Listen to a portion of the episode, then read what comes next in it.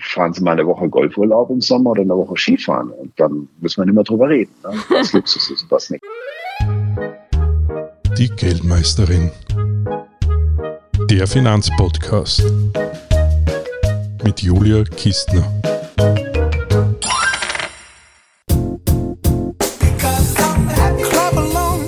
Amerikanische Popstar Pharrell Williams feiert letzte Woche auf dem Laufsteg in Paris sein Debüt als Kreativchef des Luxuslabels Louis Vuitton, während Putin und Rigoschin wüten und morden, die Welt und nicht zuletzt die Kapitalmärkte ins Wanken bringen.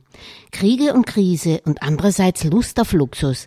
Wie passt das zusammen? Ganz gut, wie ich und auch Geldmeisterin Gast Klaus-Dieter Koch meinen. Klaus-Dieter Koch ist Gründer und Managing Director der Managementberatung Brand Trust. In diesen verrückten Zeiten will man sich eben etwas gönnen. Man sucht einen Inflationsschutz bzw. Werterhalt und Stabilität, die gerade die hochwertigen Luxusmarken und deren Aktien verkörpern. Geopolitische Krisen hin oder her. LVMH, Hermes und Co. zählen wieder zu den Bestperformern und beliebtesten Aktien Europas. LVMH hat zwischenzeitlich heuer eine Marktkapitalisierung von 500 Milliarden Euro erreicht. LVMH hat unter anderem Großaktionär Bernard Arnault zum reichsten Menschen auf Erden neben Elon Musk gemacht. Und auch wenn der Luxusgüterindex Stocks Europe Luxury Index im Mai um fast fünf Prozent fiel, ist das zu verschmerzen, zumal es seit Anfang Oktober des Vorjahres um fast 50 Prozent nach oben ging. Das Beraterhaus PwC warnte zuletzt, dass vor allem die Öffnung Chinas nach Covid den Aufschwung der Nobelmarken getragen habe und dort ein Fünftel des weltweiten Luxusmarktes von über 300 Milliarden Euro umgesetzt würde und das Hochpreissegment jetzt den Höhepunkt erreicht habe. In China und andernorts würde der Konjunkturabschwung sich jetzt gerade in diesem Segment bemerkbar machen. Als Langfristanleger bin ich persönlich überzeugt, dass gerade Luxus in the long run immer Konjunktur hat und ein dauerhaftes Investment in die Traditionsmarken ein guter Inflationsschutz ist. Schließlich können sich weltweit immer acht Prozent der Bevölkerung Luxus leisten und wenn man es gerade nicht so dick hat, dann leistet man sich Kostspieliges mit Sicherheit sofort wieder, sobald man wieder Kohle hat.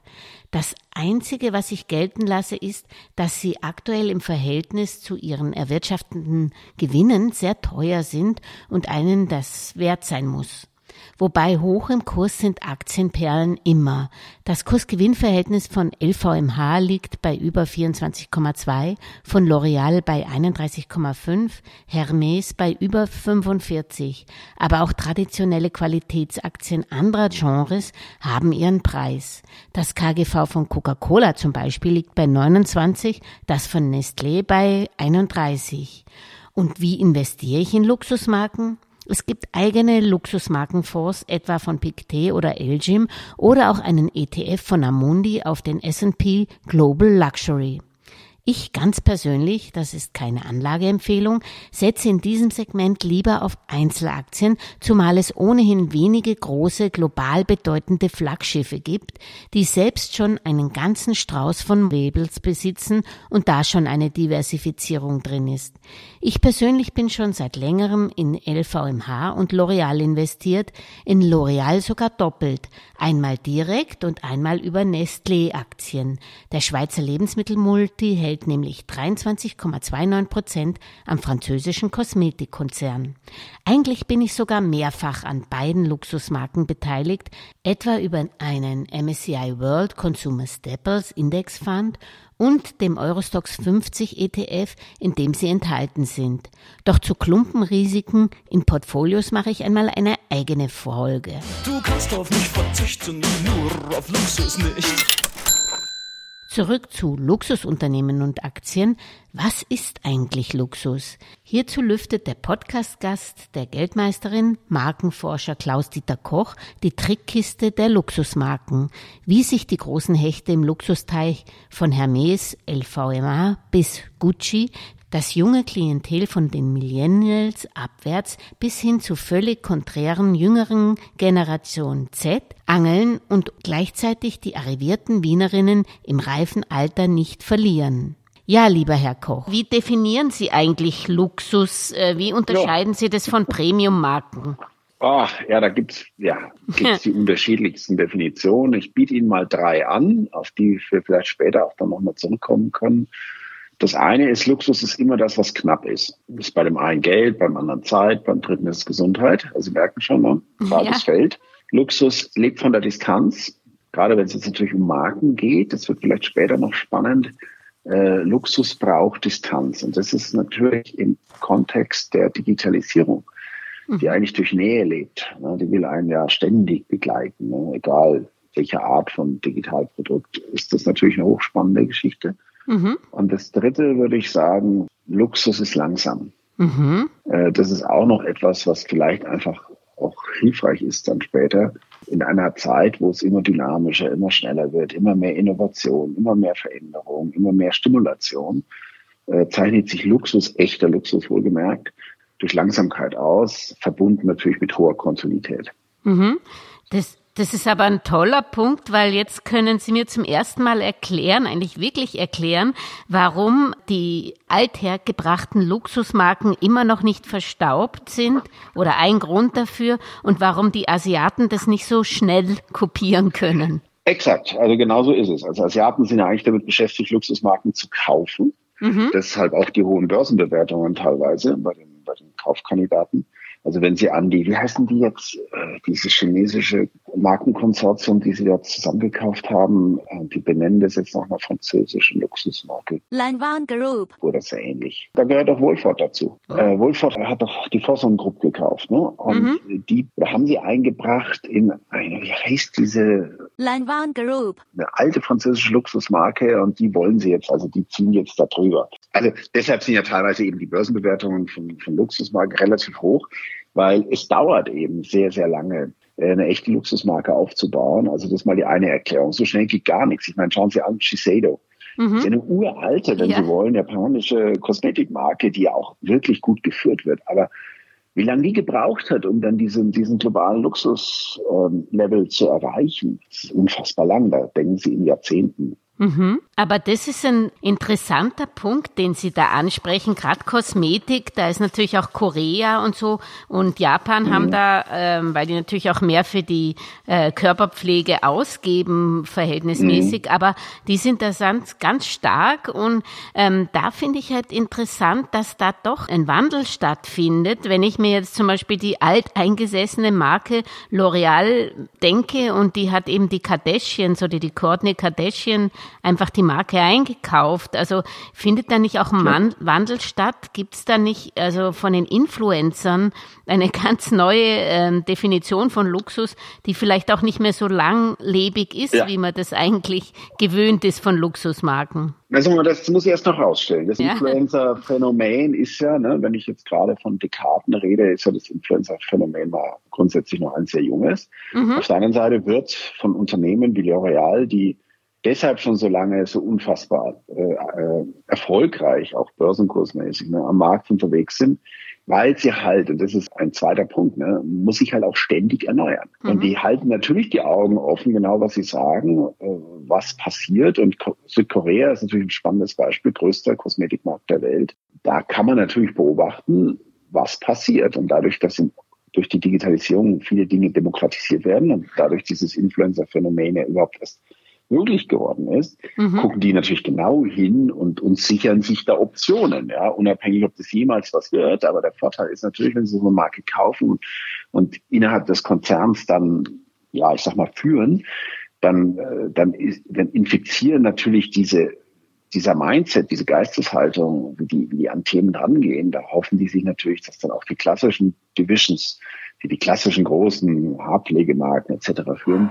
mhm. davon dann auch beeinflusst werden. Ne? Also das ist natürlich auch eine Absicht. Also ich, ich, ich begrüße das sehr und dass die auch immer wieder sich dadurch, durch diese Zukäufe so am Rand, ne, dass die sich dann auch immer wieder, dass die das sich auch Erneuerungspotenzial einkaufen und natürlich in einem gewissen Maß auch Konkurrenten äh, wegkaufen, die, ja. die ihnen vielleicht irgendwann mal, weil wenn sie jetzt gerade, jetzt ist jetzt nicht Luxus, aber wenn sie jetzt in den Drogeriebereich gehen, wo ja auch L'Oreal stark vertreten ist, DM etc., auch bei der BIPA passiert da jetzt einiges. Da, da sehen Sie, dass da viel Regalfläche freigeräumt wird für diese Influencer-Marken, mhm. äh, weil die wollen halt Entertainment. Die überlegen sich ja auch, wie ziehen wir die Leute zu uns in die Läden. Ja. Dann sagen sie, wir können nicht nur das anbieten, Nivea und Co., was alle anderen anbieten oder L'Oreal und Co., das heißt, wir müssen da auch ein bisschen exklusives Zeugs machen mhm. ähm, mit einer hohen Drehung, ja, so dass es immer wieder Gründe gibt, zu uns zu kommen und das beobachten natürlich die Klassiker und sagen, hey, die zwei Meter Regal, die wir bisher hatten, die sind jetzt plötzlich unter Influencern aufgeteilt. Ja. Und dann wachen die schon auf und sagen, hey, da müssen wir, da müssen wir was tun. An meiner Haut lasse ich nur Wasser und CD. Aber das würde ich mal sagen, gehört zu den ganz normalen Erneuerungseffekten, die Luxusmarken, trotz dass sie langsam sind, mhm. äh, oder dass der Markt insgesamt ein sehr langsamer ist. Ich meine, überlegen Sie mal, wie lange muss man sparen für, mhm. für ein Luxusprodukt und wie lange will man davon auch was haben? Da ist ja oft eine lebenslange Perspektive mit verbunden. Mhm. Was weiß ich, wenn Sie jetzt an Schmuck denken oder dergleichen. Und äh, deshalb ist der Markt so unheimlich langsam. Ja. Deshalb finden sie es überhaupt nicht lustig, wenn sie sich jetzt ihre Luxusuhr kaufen und danach machen die eine Logoänderung und jede Freundin sieht, dass sie eine alte Uhr haben. Ne. Das, äh, das will keiner und, und deshalb ist das eben so extrem kontinuierlich. Mhm.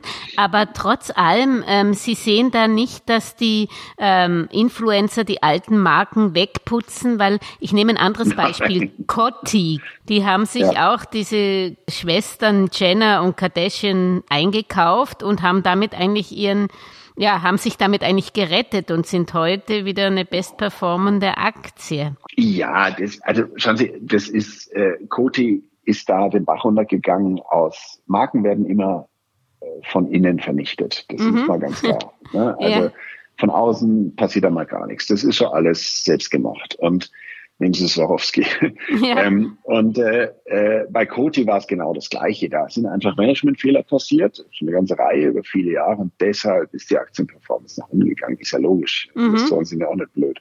Und dann macht man halt logisch, man sitzt im Management zusammen und überlegt, hm, wie kriegen wir das Ding jetzt mal wieder hoch, ja? Mhm. Und über Jahrzehnte angesammelte Managementfehler, das korrigieren sie nicht so leicht. Also überlegt man sich halt irgendeinen Scoop, womit man dann halt die entsprechende Publicity bekommt und halt so, wie man sagt, ne, Fantasie in die Aktie. Und dann ist halt so ein dickes Influencer-Ding, äh, wobei Kanye West, da reden sie mal mit Adidas, äh, die werden ja. immer was anderes zu erzählen. Das ist halt immer die Gefahr, wenn man sich, wenn man sich dann ist es ein Influencer, egal ob jetzt in welcher Liga, ja, regional oder global. In dem Moment, wo halt der je, wie er jetzt heißt, rechtsradikale Tendenzen hat, dann kostet es Adidas, was haben sie denen gezahlt für die mhm. Viertelmilliarde, glaube ich, 250 ja. Millionen. Dollar. Also nur mal, nur mal so, ja, ja. dafür, dass sie nichts mehr mit einem Neonazi zu tun haben. Ne? Ja. Also das, das, ich, ich warne immer davor, mit lebenden, Tote ist okay, aber lebende Testimonials sei es jetzt Influencer oder sei es Werbegesicht, das ist egal. Mhm. Immer ein Risiko. Mhm. Ja, ein Fehltritt, ja, einmal, einmal am, am, am Filmset irgend, irgendjemand falsch angefasst, ja, mhm. haben Sie ein MeToo-Problem. Das geht heutzutage so schnell. Also da muss man wirklich, wirklich aufpassen. Insbesondere, wenn man dann Produkte zusammen entwickelt, mhm. äh, wie eben bei West und, und Adidas. Äh, und ähm, also ganz gefährliche Geschichte. Für eine kurzfristige Börsenstimulation Story, okay. von, von mir aus, ja, aber ich würde es nie empfehlen, weil es strategisch einfach keinen Sinn macht.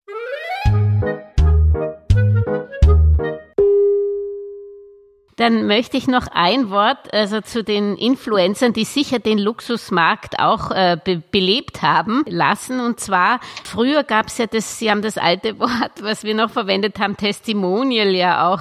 Ähm, ja. Schon gab es ja schon lange. Die Lady D hat irgendeine Handtasche getragen und schon wurde die vielfach verkauft. Aber der Unterschied zu heute ist doch, dass die ähm, das kommerzieller aufziehen, dass die nicht dann praktisch als Testimonial alter Herkunft dienen, sondern selber mitverdienen und selber Serien rausbringen, was natürlich bei Mode und speziell auch bei Kosmetik einfacher geht natürlich, wie jetzt, wenn ich jetzt ein Auto produzieren muss. Ja, da muss man, glaube ich, jetzt einfach unterscheiden. Es gibt drei Arten. Ja. Mhm. Es gibt die erste Art, das sind die Unbezahlten. Das ist durchaus äh, hochinteressantes Gebiet. Ja, das mhm. sind äh, Celebrities äh, oder Menschen, die in nicht der Öffentlichkeit stehen, die, die ein Produkt aus Überzeugung nutzen und dafür auch kein Geld bekommen. Mhm. Vorteil höchste Glaubwürdigkeit, Nachteil null Steuerbarkeit. Ja. Aus der Markensicht, ne? Logisch. Ja. Aber es gibt Marken, die also tatsächlich äh, sehr stark mit, mit, mit Personen ähm, verbunden werden und die kein Geld dafür bekommen. Das mhm. ist tiefe Überzeugung.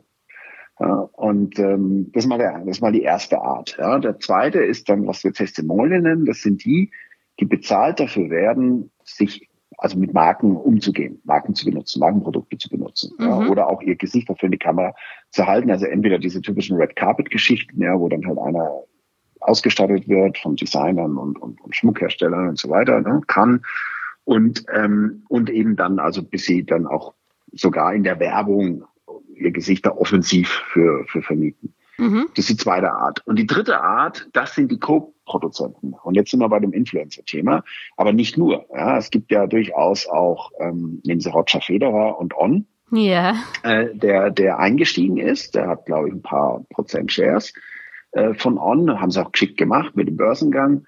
Ähm, und der diese White Sneaker Linie entwickelt hat, die auch noch The Roger heißt. Mhm. So, das ist die dritte Art, das sind die Co-Produzenten. Yeah. Und äh, das kann Influencer sein, das kann Celebrity sein, wie bei Roger Federer, äh, egal. Und das sind also die drei Arten, also die Unbezahlten, dann die Bezahlten, die aber nichts beitragen, ne, die nur ihr Gesicht äh, liefern und die ähm, die Co-Produzenten. Mhm. Das gab es schon immer, es gab es auch vorher, nur jetzt mit den Influencern. Ähm, dadurch, dass man kauft ja nicht den Influencer, man kauft ja nicht den, den die Kreativität dieses Menschen, sondern man kauft die Reichweite. Das ist ja der, das ist mhm. ja der mhm. Wahnsinn. Also auch, wir sind ja selber in gewissen Segmenten sind die die Helden, in anderen 90 Prozent kennt man sie nicht. Ne? Und mhm. da wird mhm. nicht die Medien, nicht die Medien oder die Leistung wie bei Roger Federer machen, machen den, machen den Celebrities, sondern den macht er selber und hat natürlich auch Macht dadurch über seine Follower. Mhm. Mit allen Vor- und Nachteilen, die es dann wieder gibt. Ne? Das kriegen sie auch mit. Wenn dann plötzlich einer Videos türkt, ja, wenn dann irgendwelche Dinge hinten, da ist auch für Journalisten ein gefundenes Fressen, da mal hinter die Kulissen zu blicken. Ganz wackelige Angelegenheit. Wissen Sie, wenn wir über Luxus reden, dann reden wir über dekadenlange Mhm. kontinuierliche Markenführung. Das muss, darum bin ich da ziemlich entspannt, ja, dass ja. Influencer jemals Luxus werden. Wenn sie ein, zwei werden sich natürlich mal durchsetzen, ja, aber ja. Das eine ist das Werden, wissen Sie, das andere ist dann das Bleiben.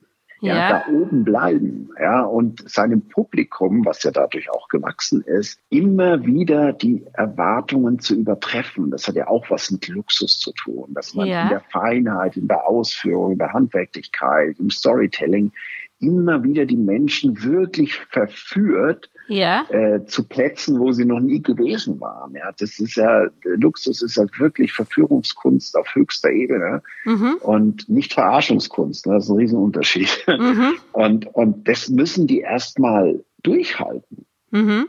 Ja, und die meisten prognostiziere ich jetzt schon, die werden es nicht durchhalten. Die Marken werden verschwinden oder sie werden aufgehen mhm. und, und werden halt professionell gemanagt, ohne den Begründer. Mhm. Ja, das, das, aber das braucht alles noch Zeit, bis sich das herausstellt. Das ist alles noch viel zu frisch und Muss viel, man noch viel zu jung.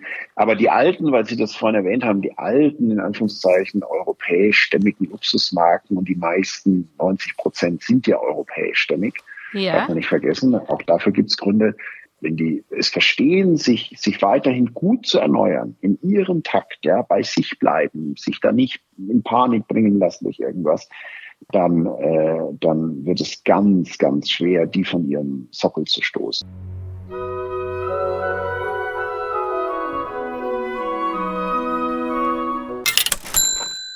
Wir haben auch einfach hier in Europa, gerade in Italien und Frankreich, Deutsche sind da jetzt nicht so ganz affin für, außer bei Automobilen, ähm, wir haben ja auch einfach fantastische Leute, die das können. Ne? Wenn Sie einen Alessandro Michele nehmen von, von Gucci, der jetzt ja leider geht, aber ich meine, wie der es verstanden hat, diese Marke Generation Set fähig zu halten, das mhm. ist also, das kann man nur bewundern. Das ist genial. Mhm. Die einzige Luxusmarke oder die größte Luxusmarke, die es schafft, wirklich Gen Z affin zu sein. Das ist ja jetzt spannend. Ja. Wie macht man das? Wenn ich das so einfach sagen könnte. Ich sag's mal so, ich würde sagen, es ist eine Balance zwischen Lust auf sich auf dieses Neue einzulassen. Also jetzt nimm, ich formuliere es mal ein ganz simples Beispiel. Ja? Mhm. Die Gen Z ist unfassbar genervt von ihrer Vorgängergeneration, den Millennials, die sich Instagram und Co. überinszenieren. Ja, ja. Diese, dieser Perfektionismus, dieses seinem eigenen Ideal versuchen zu folgen. Ja, ja. Äh, das nervt die Gen Z unfassbar, äh, weil auch durch die Rahmenbedingungen der Lebensumstände, nehmen Sie Corona, nehmen Sie die ganzen Themen, mit denen die konfrontiert sind, ja. ähm, sehen die, das ist doch alles Fake, was die da machen. Ja, die sind wirklich ab, abgestoßen von dem Thema Aha, und okay. gehen genau ins Gegenteil. Ja, zum Beispiel die schnellst wachsende Social App in der Gen Z heißt Be Real. Schauen ja, Sie sich das mal an. Da gibt's keinerlei Filterfunktion. Nix. Ja. Da ist alles unterbunden, was irgendwie zu dieser Hyperinszenierung beitragen könnte. Das ist hochinteressant. Mhm. So. Und wenn Sie sich jetzt eine Gucci-Werbekampagne nehmen, dann ja. sehen Sie, die ist völlig anders inszeniert, wie wenn Sie jetzt Deutschen Gabbana nehmen. Ja, Deutsch, ja. Da, da, Gabbana ist Millennial, das ist hyper inszeniert, ja, super perfekt alles, Models cool, wie man es halt macht, ne, bisschen LGBT und so weiter. Und bei Gucci ist das, ist das so, das sind so rotzige Alltagsaufnahmen, stark kodiert, ja, wo sich manche Ältere auch fragen, was hat das mit Luxus zu tun? Ne? Ja. ja, dann, dann spielt der mit, mit Codes, mit Elementen der Gen Z ähm, und kombiniert sie mit, mit Codes der Marke Gucci. Mhm. Ja, und nimmt halt das ikonische Doppel-G und, und, und prägt es dann auf irgendwelche völlig absurden Dinge. ähm, ja. und, und da dreht dann die Gen Z wieder durch, ja, weil sie plötzlich sagen, hey, da hat uns jemand verstanden. Ja, also ja. Gucci würde ich sagen, da kann man Doktorarbeiten drüber schreiben. Das ist der, der absolute Benchmark, wenn es darum geht, wie eine Luxusmarke, und das ist die Herausforderung von allen, mhm. äh, Gen Z affin wird, ohne sich anzubiedern. Das ist ja die nächste ja. Gefahr, ne? dass man dann, nehmen Sie jetzt Swarovski, ja, die, die dann, die das nicht so raffiniert drauf haben und die dann, die dann, dann, dann läuft es eher auf so einen Anbietern hinaus und da haben die Menschen natürlich ganz feines Sensorium für. Ne? Die, die checken natürlich sofort. Mhm. wenn da jemand denkt, er, er kriegt, er kann sie mit dem Finger wickeln. Wenn ich jetzt aber die Gen Z so äh, hofiere, was passiert dann mit meinem Publikum aus dem Millenniumsalter? Muss man auch sehr differenziert beantworten. Das eine ist, es hängt immer vom, vom Thema ab und auch von der Altersklasse. Aber ich sag's mal so, wenn Sie jung sind, zehn Jahre, zwölf Jahre, 14 Jahre, orientieren Sie sich altersmäßig nach oben. Mhm. Ja, die Vorbilder sind älter, sind die in den höheren Klassen, sind die, die schon studieren. Ja. Das ist das eine. Wenn Sie älter sind, dann orientieren Sie sich in gewissen Themen nach unten. Mode ja. gehört dazu. Und treffen tut sich das dann in der Gen Z gerade. So okay. in den 20ern. Ja, ist ganz witzig, ja. Dann haben sie also in der Mode haben sie jetzt einen doppelten Hebel. Einmal ja. den Hebel nach unten, das heißt, der 16-Jährige will das halt auch, was die große Schwester mit 24 jetzt hat. Ja. Und äh, sie haben es nach oben, das heißt, die, die Mutter mit 45 sagt, hey, das ist cool, was meine Tochter da hat. Also und lässt sich dafür dann auch beeinflussen und wird zu der Marke hingezogen. Das ist jetzt aber modespezifisch. Das muss nicht überall so sein. Ja? Also manchmal ja. ist die Erfahrung wichtiger ja. Ähm, und dann orientiert man sich eher nach oben. Jetzt nehmen Sie Wein zum Beispiel. Ja, mhm. dann, da, da, da gucken dann die Leute schon, was ein 60-Jähriger trinkt. Ja. Dann hey, könnte es auch was für mich sein. Ja? ja. Also da, das sind so die Mechanismen dahinter. Und äh, daher muss man sagen, wenn man auch hier wieder, wenn man es balanciert spielt, ja. ja, aber wenn Sie die Gucci-Kollektion oder Sie sich das Schaufenster äh, in der goldenen U äh, angucken, dann haben die schon ihre Gucci-Klassiker, ja, ihre, ihre Tasche und ihre Tücher und so weiter, wo dann auch die 65-jährige arrivierte Wienerin sagt, das ist mein Ding, damit yeah. komme ich klar, ja, super. Ja, und, und hat aber auch überhaupt kein Problem, wenn die 24-Jährige das auch cool findet. Ja. Das ist der, das ist der Mechanismus. Und um den hinzukriegen, müssen sie es sehr, sie müssen es in der Kollektion, in der Markenführung, in der, in der Werbung, am POS, sie müssen es sehr balanciert. Darf der Verkäufer auch nicht zu schwul sein oder zu alt oder zu jung oder, ja. verstehen Sie? Das muss, oder zu asiatisch oder zu russisch oder, weißt du, das gehört alles dazu. Aber ja. es darf es, es muss gut ausgewogen sein. Das ist, würde ich sagen, das ist wirklich das Geheimnis und diese Ausgewogenheit, dieser Balancepunkt ja. ist bei jeder Marke halt woanders. Mhm. Da kann man auch nicht kopieren. Ja, das, das, wie es Gucci macht, heißt das nicht, dass Louis Vuitton das genauso machen kann oder Hermes. Ja, die mhm. müssen ihren Punkt finden. Finden ja. die auch. Das sind alles hoch erfolgreiche Marken, aber ich würde sagen, Gucci hat es, hat es mit Abstand am besten gemacht. Weil Sie Louis Vuitton angesprochen haben und Co. Die, das fand ich halt sehr interessant während der, während der Pandemie, weil alle haben immer auf ihre Luxustempel gesetzt und plötzlich hat man sich dann doch in den E-Commerce gewagt oder musste ja, sich wagen ja. und hat dann plötzlich auch die Dame aus Texas äh, oder aus Pottenbüttel erwischt damit. Ähm, wie, hatten wie hat man denn da ähm, praktisch das die Strategie geändert? Da schwingt jetzt diese eine Definition rein, ne? Luxus lebt von der Distanz. Ja. ja. Ja. Das ist echt wichtig. Und äh, man sagt ja immer so, wenn man eine Marke aufwerten will, dann das Erste, was man macht, man reduziert oder man dünnt die Distribution aus. Man schließt Geschäfte. Ja. ja. wir hatten in Nürnberg mal einen Louis Vuitton und als äh, das war in der Phase vor zehn Jahren, da ging es der Marke nicht besonders gut, Börsenkurs ging nach unten. Und da hat dann kam der neue Chef und das erste, was er gemacht hat, er hat unter anderem in solchen Mittelstädten wie Nürnberg mal die Filiale geschlossen. Allmächt. Die Nürnberger können auch 160 Kilometer nach München fahren und da ja. haben wir einen riesen Flagship-Store. Hat auch recht. Mhm. Ja, also man darf den Menschen nicht zu nahe kommen. Mhm. Auch hier wieder bei jeder Marke etwas anders, aber grundsätzlich braucht es diese Distanz. Und jetzt kommt dieses Internet, dieses, dieses ja. goldene Kalb. Und da haben es dann alle drumherum getanzt. Da wussten es alle nicht so richtig. Sie haben gesehen, es verlagert sich, gerade in Asien. Ja, da mhm. ging es ohne gar nicht. Das haben es auch alle kräftig getestet. Aber in Europa, USA, in den klassischen Luxusmärkten, das, da haben sie gesagt, Mensch, ohne Einkaufserlebnis, ohne die teuren Boutiquen in den besten Laden kann das nicht funktionieren. So, dann kam die Pandemie mhm. Und alle Dämme sind gebrochen. Mhm. Ja, also selbst Patek Philipp hat, hat, hat, hat ihren Konzessionären gestattet, äh, ihr Lager quasi online zu stellen auf ihrer Website. Ja. Ja, Rolex nicht nebenbei. Rolex waren die einzigen im Uhrengeschäft, die haben es nicht erlaubt. Die, die haben Kurs gehalten, aber alle anderen, inklusive Patek, äh, mhm. die haben es die haben's erlaubt. Ja. Mhm. Audemars hat ein anderes Thema gespielt, die haben ja alle konzessionär gekündigt und haben es über Boutiquen, haben es also komplett kontrolliert.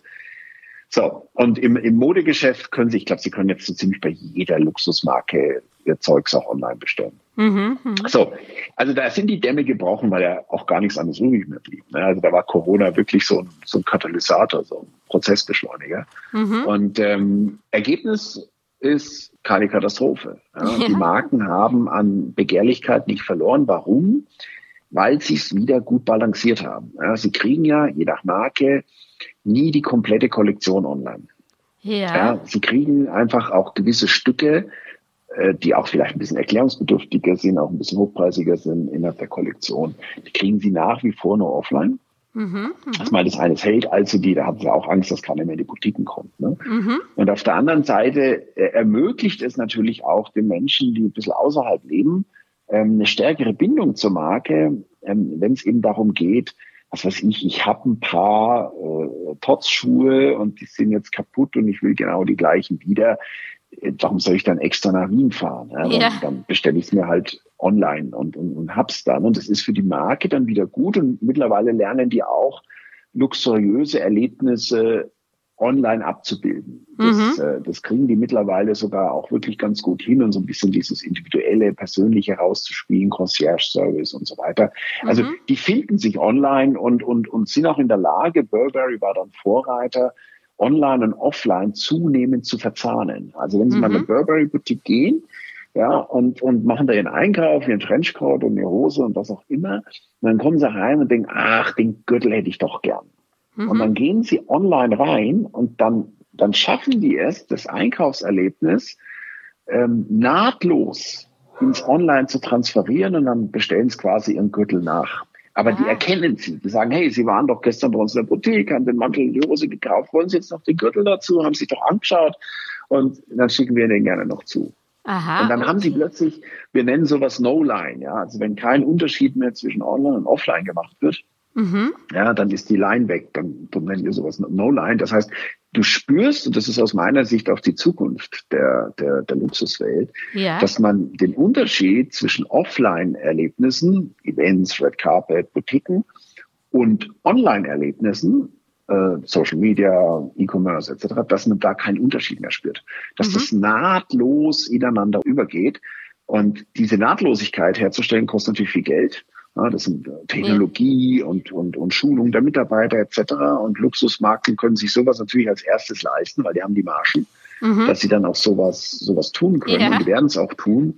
Und der, der Consumer-Bereich wird dann halt auch irgendwann nachziehen. Aber da, da wird es ganz stark hingehen aus meiner Überzeugung, dass man, dass man das wirklich nahtlos hinbekommt. Und das ist ja das, was eine Luxusmarke möchte. Ne? Die möchte wirklich ein Teil meines Lebens äh, sein und da sich, sich quasi mhm. um mich herum so eine, so eine Welt aufbauen, in der ich dann eben Spaß habe. Das erklärt auch, warum die ganz vorne sind bei so NFTs-Geschichten oder bei genau. Meta, sich da irgendwo einzukaufen im Land. Oder ähm, ist dann der nächste Schritt, dass alles nur noch online ist oder wird es nicht funktionieren? Ach, das hängt davon ab. Ich könnte mir vorstellen, dass es Marken gibt, die durchaus als reine Online-Marken funktionieren. Ne? Mhm. Hat halt was mit ihrer Genese zu tun. Mhm. Und äh, aber im, im größten Teil würde ich jetzt mal absehbar, ne? wenn wir zwar jetzt mal über so 10, 15 Jahre reden, dann werden Offline-Erlebnisse, das haben wir jetzt ja eigentlich nach der Pandemie auch schon zum ersten Mal gespürt, wie sich sowas anfühlt, mhm. werden zu was ganz Wertvollem werden. Mhm, mh. Das wird was, verstehen Sie, früher, also vor 10 Jahren, 15 Jahren, da war das Besondere, ich konnte etwas online kaufen. Ja. In 15 Jahren wird das Besondere sein, ich kann es offline kaufen. ich kann da wohin gehen. Ich kann da mit der Boutique. Ne? Ja, weil ist doch klar, der, ja. der, das Offline, der Offline-Kontaktpunkt ist natürlich, der Offline-Verkauf ist ja viel teurer. Ich meine, Sie müssen ja, Miete eben. bezahlen, müssen Verkäufer bezahlen, die Security. Das brauchen Sie online alles. Sie müssen IT bezahlen und Zeug. Ja, so ganz umsonst ist es ja auch nicht. Aber die Skalierfähigkeit ist natürlich eine ganz andere. Mhm. Das heißt, der teurere Prozess äh, Gleiches gilt für Events, Offline, Online-Events. Ja. Ein Metaverse, ein Event wird günstiger sein als, als, als in St. Moritz. Mhm. Ja. Und ähm, insofern werden die Offline-Erlebnisse, die werden, die, das werden die Highlights werden. Das wird, okay. das wird was ganz, ganz Besonderes sein. Und die Online-Erlebnisse werden eher der, das Alltäglichere, wenn man bei Luxus überhaupt von Alltäglichem reden kann. Sollte mhm. es ja eigentlich nicht ähm, die werden eher das Alltägliche sein. Aber ich denke, es wird sich, es wird sich, also offline wird sich wie so eine heilige Messe, wissen Sie, das wird so was ganz, Sonntag gehe ich in die Kirche, was ganz Besonderes sein.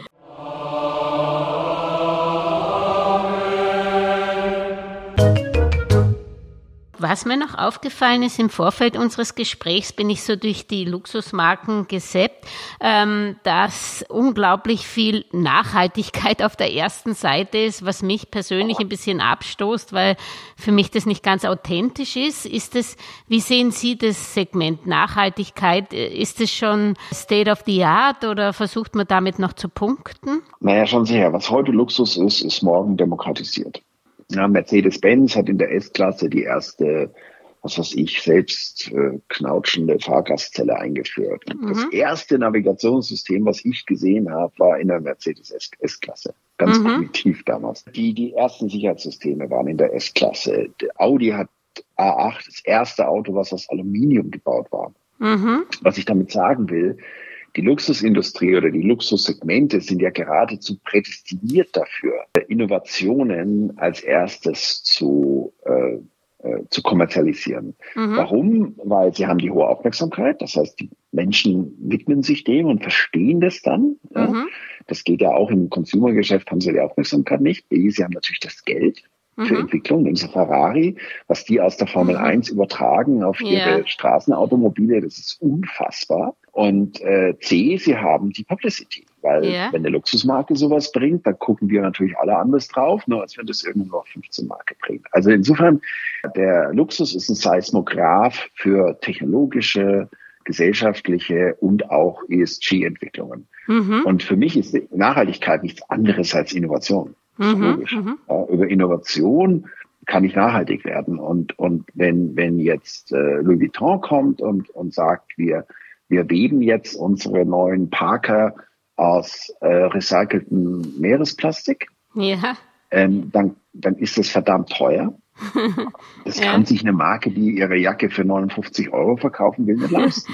ja. Nur wenn ich 950 Euro dafür verlange, dann kann ich das tun, auch in kleinen Mengen. Ja. Und, mhm. und dadurch äh, kommen diese, da, dadurch werden wir daran gewöhnt. Und, und, und wenn das so teuer ist und dann noch von Louis Vuitton, dann, dann sagen die Menschen, boah, das ist schon, schon cool, eine, eine gute, mhm. gute Jacke, toll aussehende Jacke, funktional, Louis Vuitton, ja, aus Meeresplastik, super. Und wenn jetzt die erste Mid-Price-Marke kommt, die sagt, das mache ich jetzt auch, mhm. dann, dann haben wir schon mal offenes Tor.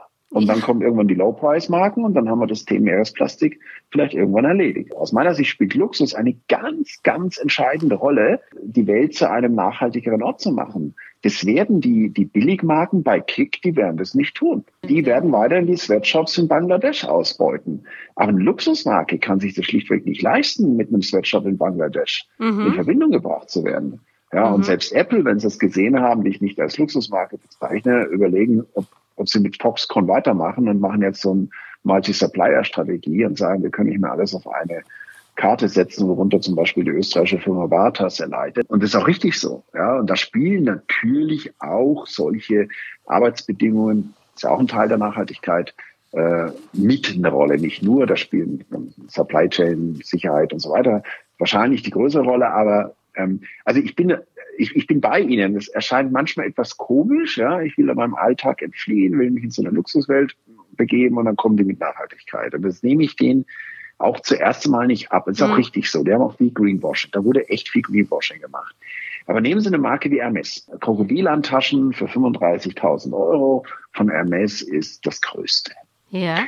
So, das geht nicht mit Nachhaltigkeit zu vereinbaren. Es sei denn, Hermes betreibt eigene Krokodilfarmen und die bewirtschaften sie nachhaltig mit Tierwohl. Aber das kann man sich halt nur leisten, wenn man vier Milliarden Umsatz macht mit Spannen, die astronomisch sind. Mhm. Verstehen Sie? Und dann geht Hermes her und sagt, wir verwenden Krokodilleder, artenmäßig hochproblematisch, aus eigenen nachhaltig bewirtschafteten Farmen. Und da ist natürlich dieses Feld Nachhaltigkeit, das ist, verstehen Sie, das ist ein, das ist ein offenes Paradies, ja. Es wird immer relevanter. Mhm. Leute wollen aber trotzdem Luxus. Ja, wir wollen Luxus haben ohne schlechtes Gewissen. Das haben wir jetzt mittlerweile gelernt. Erinnern Sie sich noch an die Pelzkampagnen ja. vor 30 Jahren? Ja. Peter und so, ne? Ja. Da, da war schon, da hatten wir ja schon die ersten, ja, massiven Reibungen. Und, ja. und mittlerweile, wenn eine Frau einen echten Pelz trägt, ne, also das macht keine mehr. Barrierefreiem Luxus, ohne schlechtem Gewissen. Mhm. Nehmen Sie das ganze Kaviar-Thema weiß nicht, ob Sie das beobachtet haben. Ne? Also Kaviar,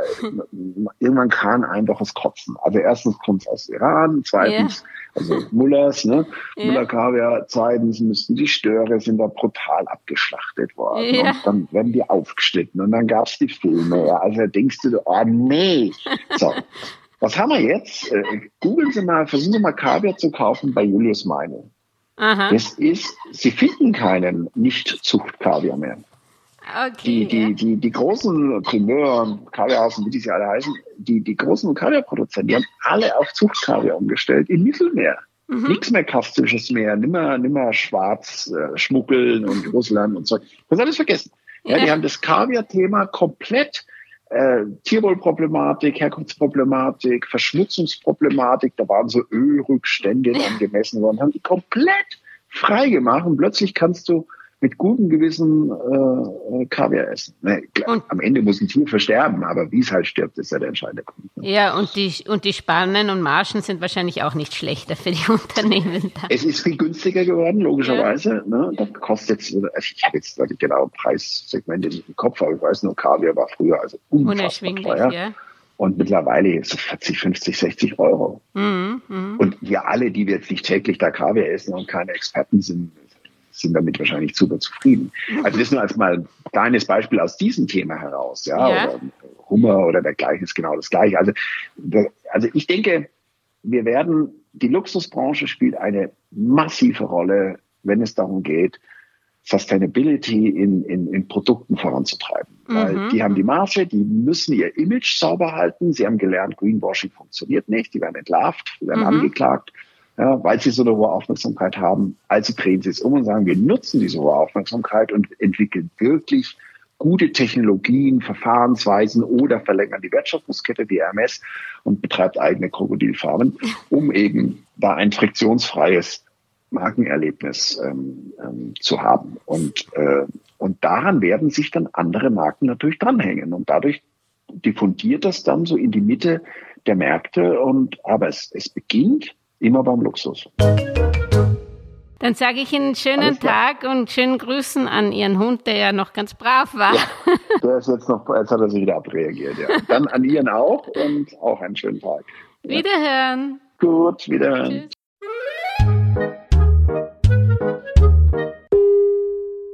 Über aktuelle Börsenaufreger und Ereignisse berichtet Werktag für Werktag übrigens die kleine Podcast-Schwester der Geldmeisterin, die Börsenminute.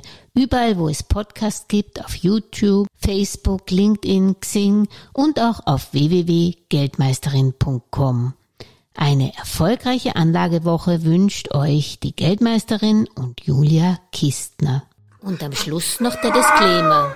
An dieser Stelle wie immer der wichtige Hinweis, dass die Inhalte dieses Podcasts, der Videos und der Webseite geldmeisterin.com ausschließlich der allgemeinen Information dienen und die ganz persönliche Meinung der Geldmeisterin und von Julia sind.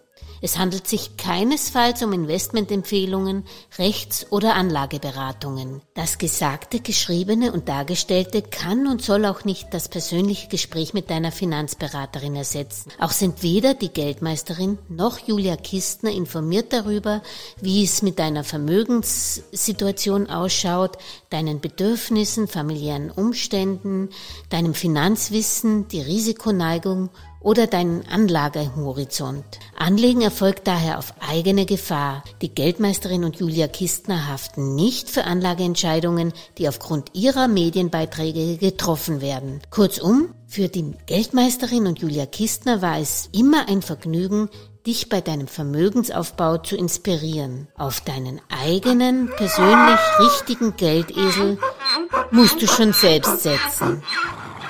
Viel Erfolg!